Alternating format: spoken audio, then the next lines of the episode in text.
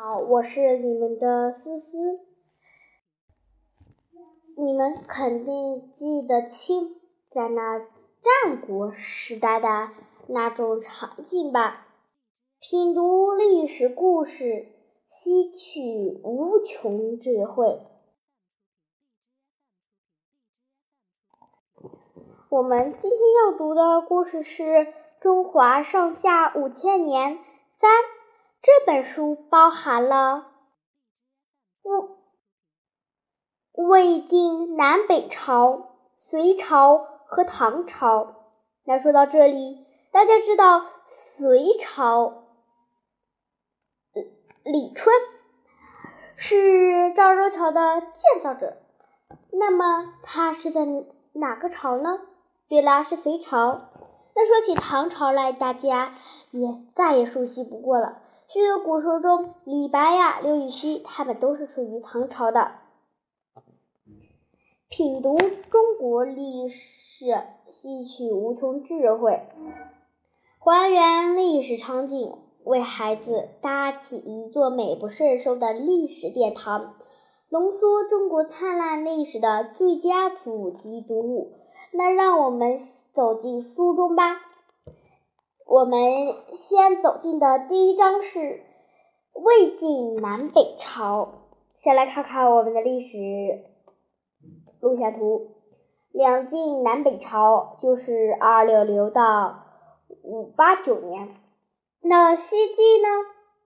二六六到三一六年。东晋就是三一七到四二零年。最后一个就是南北朝，就是。四二零到八六年，故事连接到了故事时间了，请大家闭上你们的小眼睛，快点来听故事吧。石崔王凯斗奋，晋武帝统一全国后，奢侈成风。大臣们都把奢侈当作体面事，争相比富斗富。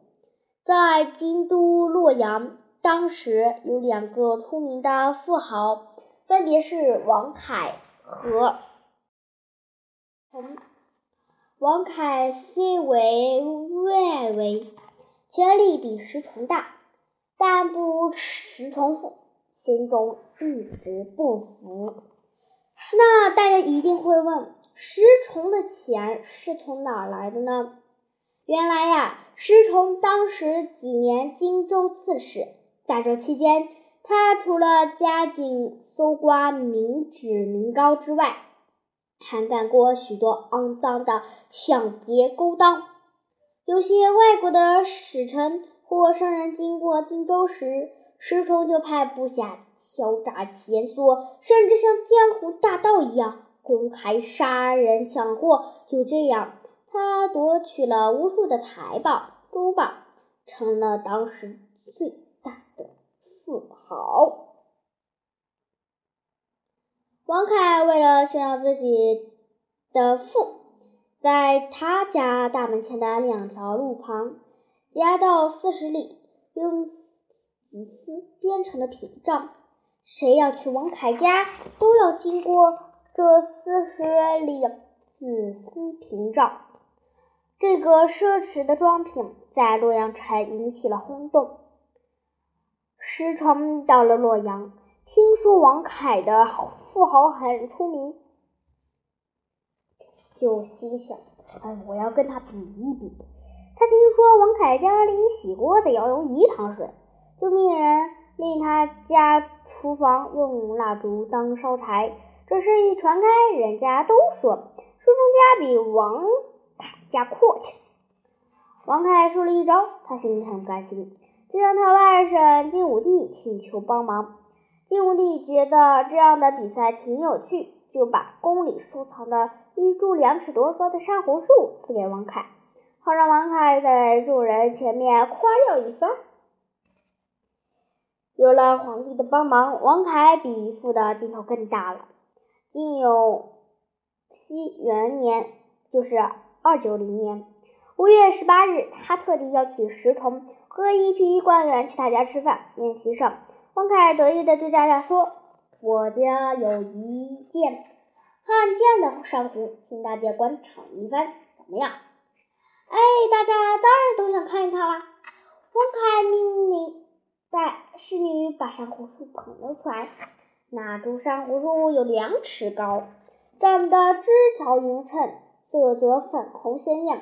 大家看了赞不绝口，都说这是一件罕见的宝贝呢。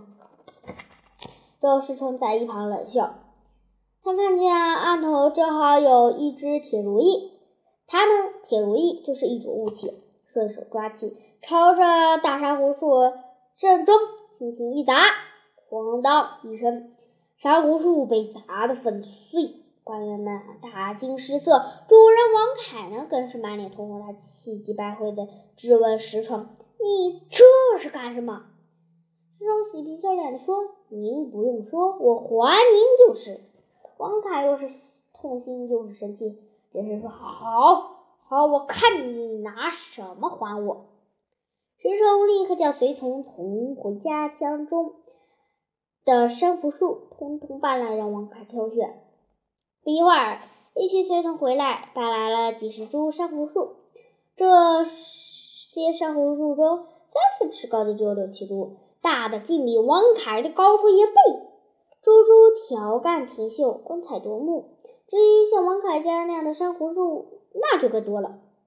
周围的人看呆了，王凯这才知道石崇家财富比他不知多出多少倍，他也只得认输。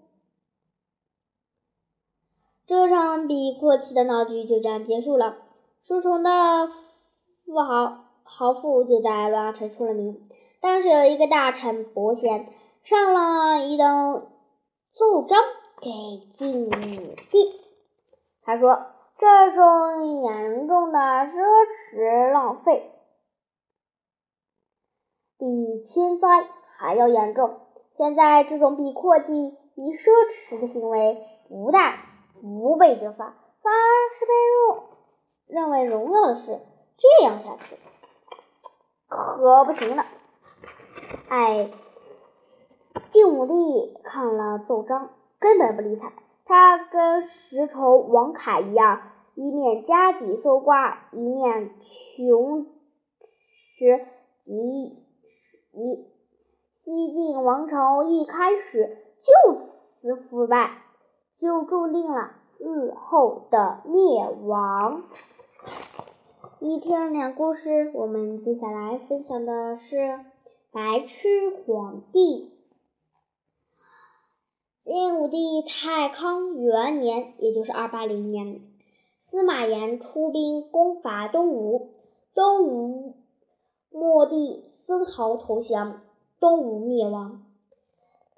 至此，全国归于统一。但令人想不到的是，这位统一全国、开创帝之治的皇帝，竟然立了一个白痴做太子。那这个白痴是谁呢？就是晋武帝的长子司马硕。司马硕的傻气可是大名远扬，朝中大臣无一不知。大臣们觉得这位太子将来做皇帝肯定无法处理政事，都想劝晋武帝废掉他。大臣和骄僧经。拐弯抹角的对晋武帝说：“皇太子天性淳朴，有上古之分，可现在早就不是上古之时了。人情险恶，恐怕太子将来掌管不了陛下的家事。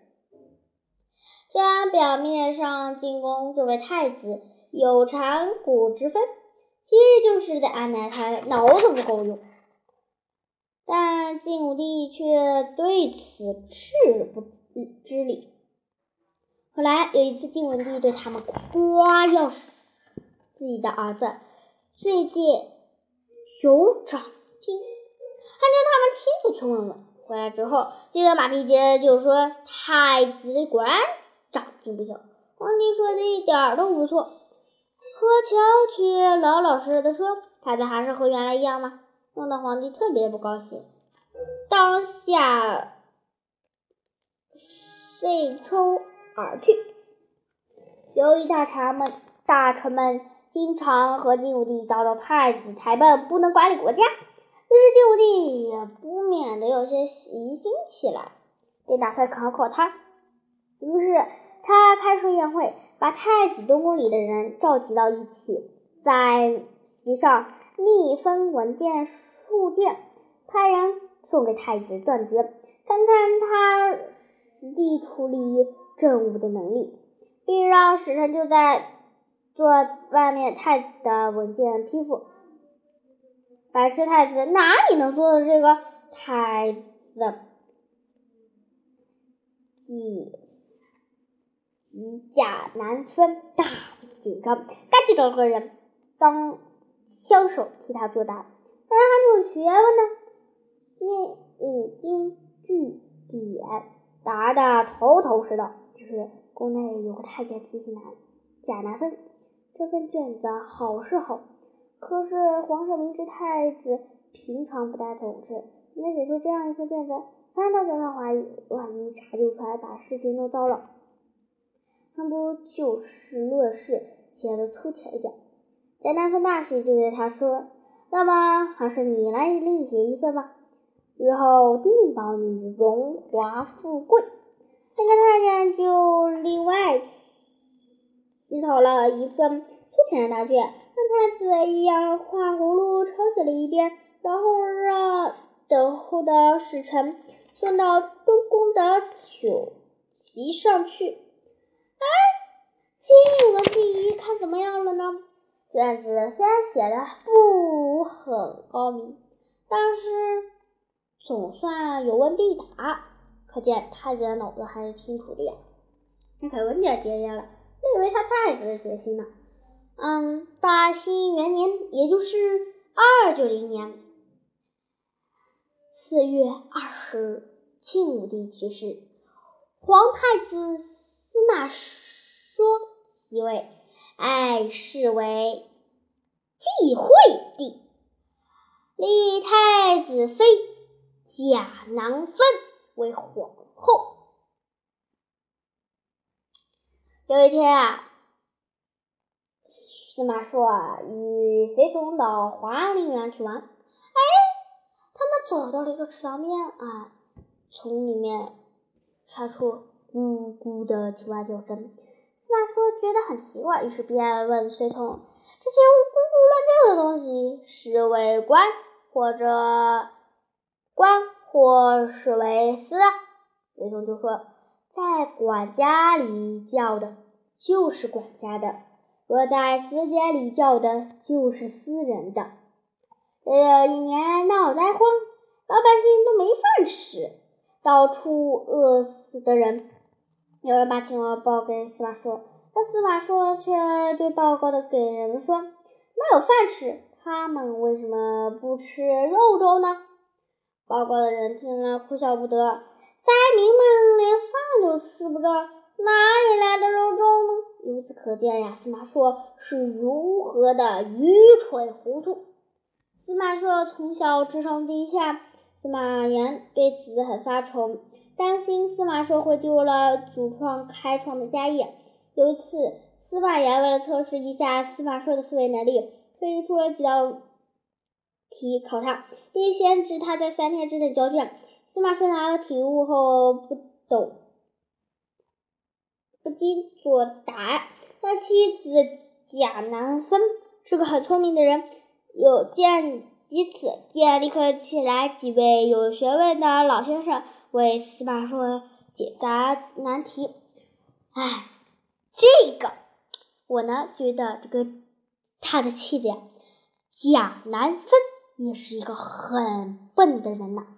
你说了，皇帝都是为了考察司马硕聪明聪不聪明，他还给你把答卷给写上了。哎，这也太笨了吧！果然是天生一对。八王之乱。再次告诉大家，贾南芬当了皇后，她给自己的封号是“美艳艳，伦学富，车秀外慧中太圣皇后”，简称美智皇后。谁若敢不这么称呼，她的手就轻轻在脖子上做个手势，那个不肯昧良心的人头就落地了。西晋统一全国后的十年，社会生产一度获得发展，历史上称作太康之治。但晋武帝司马炎去世后，白痴太子司马硕即位，即晋惠帝。他继位后的第二年，就爆发了一场政治大地震——八王之乱。晋朝政权刚建立时，汉武帝研究魏朝灭亡的原因，认为这原因是没有分妃同姓王，皇族弟子没有权利，封地也就孤立无援了，所以他就大分皇族，一共分了五十七个同姓王。并让他们全都掌握军队，有的还连管中央和地方的军政大事。比如，晋武帝晚年派出王司马卫管辖晋州，庄南马司司马亮管辖许昌。二零二九零年四月。汉武帝弥留之际，下由庄南马思亮与皇后杨艳的父亲杨俊一起这要杨氏妇女采取阴谋手段，伪造遗诏，排挤了司马亮，在。晋惠帝司马硕登后，杨俊以太后之父及大夫的身身份证，玩起了操控政权的把戏。汉惠帝是个白痴，根本不可能对国家大事。发表意见，对自己的处境也无所不知。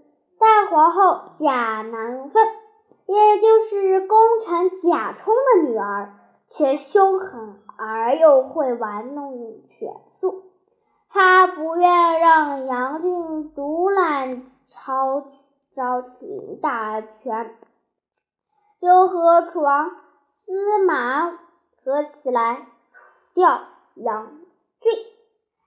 二九一年三月，楚王司马从荆州带兵进京，这个京呐，指的就是北地，宣称接到杨晋惠帝的密诏，讨伐。没反的杨俊，那包围了杨俊的住宅，杀了司马俊后，他又杀掉了几千个党党羽。而皇后蒋南芬又把太后杨艳废为这人，那他呢？哎，也就是个普通百姓吧。今天问他绝食而死，随后庄南。王司马亮，司马亮继承，与元老卫冠一起，元冠一起辅政。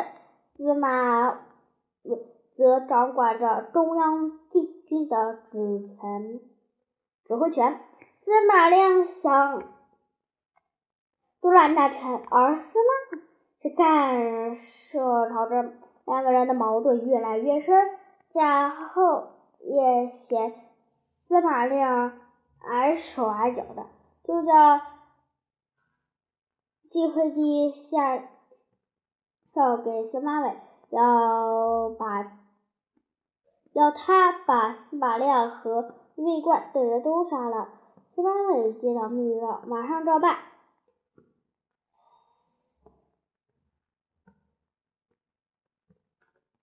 从这以后，贾后怕司马伟杀了政敌后。权力会过于集中，当天晚上就宣布楚王司马伟为造皇帝诏书，杀子擅自杀害朝言重臣，将他定了死罪。司马伟也很冤枉，但已经来不及了。从这以后，名义上是汉惠帝做皇帝。但实际权力呢，都掌握在了贾后手中。因为呢，哎，这个皇帝呢实在是太笨了。他呢，他在朝中委派亲信党羽掌管西要，专断朝政八年多，干了许多坏事，真是臭名远扬。贾后有一个心病。太子马后菊不是自己所生，他长大后自己的地位还能保得住吗？贾后的项羽、党羽也常在他面前说太子的坏话，说将来如果太子当了皇帝，肯定会要贾后的好看，要他下定决心除掉太子。于是贾后设计了一个诬陷太子的谋反，在他最为遮名，朝中大臣对他的这一做法非常不满，背后纷纷议论，说赵王司马伦散播谣言，说大臣们准备扶植太子复位。然后信以为真，来了个。下手为强，派人毒死了太子。这样名望的太子被毒死，引起了许多人的愤怒。司马伦手中掌握着禁军的大权，他利用大臣们对太子的同情之心，借口为太子报仇，趁机闯入宫中，将贾后及其党羽都杀了，夺取了朝中大权，当上了丞相。当年野心勃勃的司马伦称晋惠帝为太上皇，还将他软禁起来，自己当起了皇帝。你说，这赵马赵王司马伦胡算的消息传出，各地国王都坚决反对，他们都想来做做。皇帝的隐喻，司马齐王司马囧首先起兵讨伐司马伦，成都王司马殷、河间王司马颙跟着响应。与赵王的军队在京城哦，京城洛阳郊外打了两个多月，死尽了。将近的十万人，赵王节节败退，部下又在城中讨伐，引引进汉帝复位。不久，赵王司马伦被气死，齐王司马司马囧入京辅政，成都王司马颖与建和王司。马融，马颙没有得到多大好处，对死亡心还不满，联合在洛阳长沙马王司马司马懿，朝政由长沙王司马懿掌握。哎。八王之乱延续了十六年，庄南王司马亮、主王司马伟、赵马俑。成都王司成都王司马颖、建和王司马囧和长沙王司马俑的七王先后死了，最后一个留下了，他的名字叫东海王司马越。哎，这时司马越更记无时代了。三零六年，他干脆将晋晋惠帝独子，令立晋惠帝第二十五子司马炽为帝，即晋怀里，朝政完全掌握在了他的手里。我们的故事就讲完了，我们下期再见，拜拜。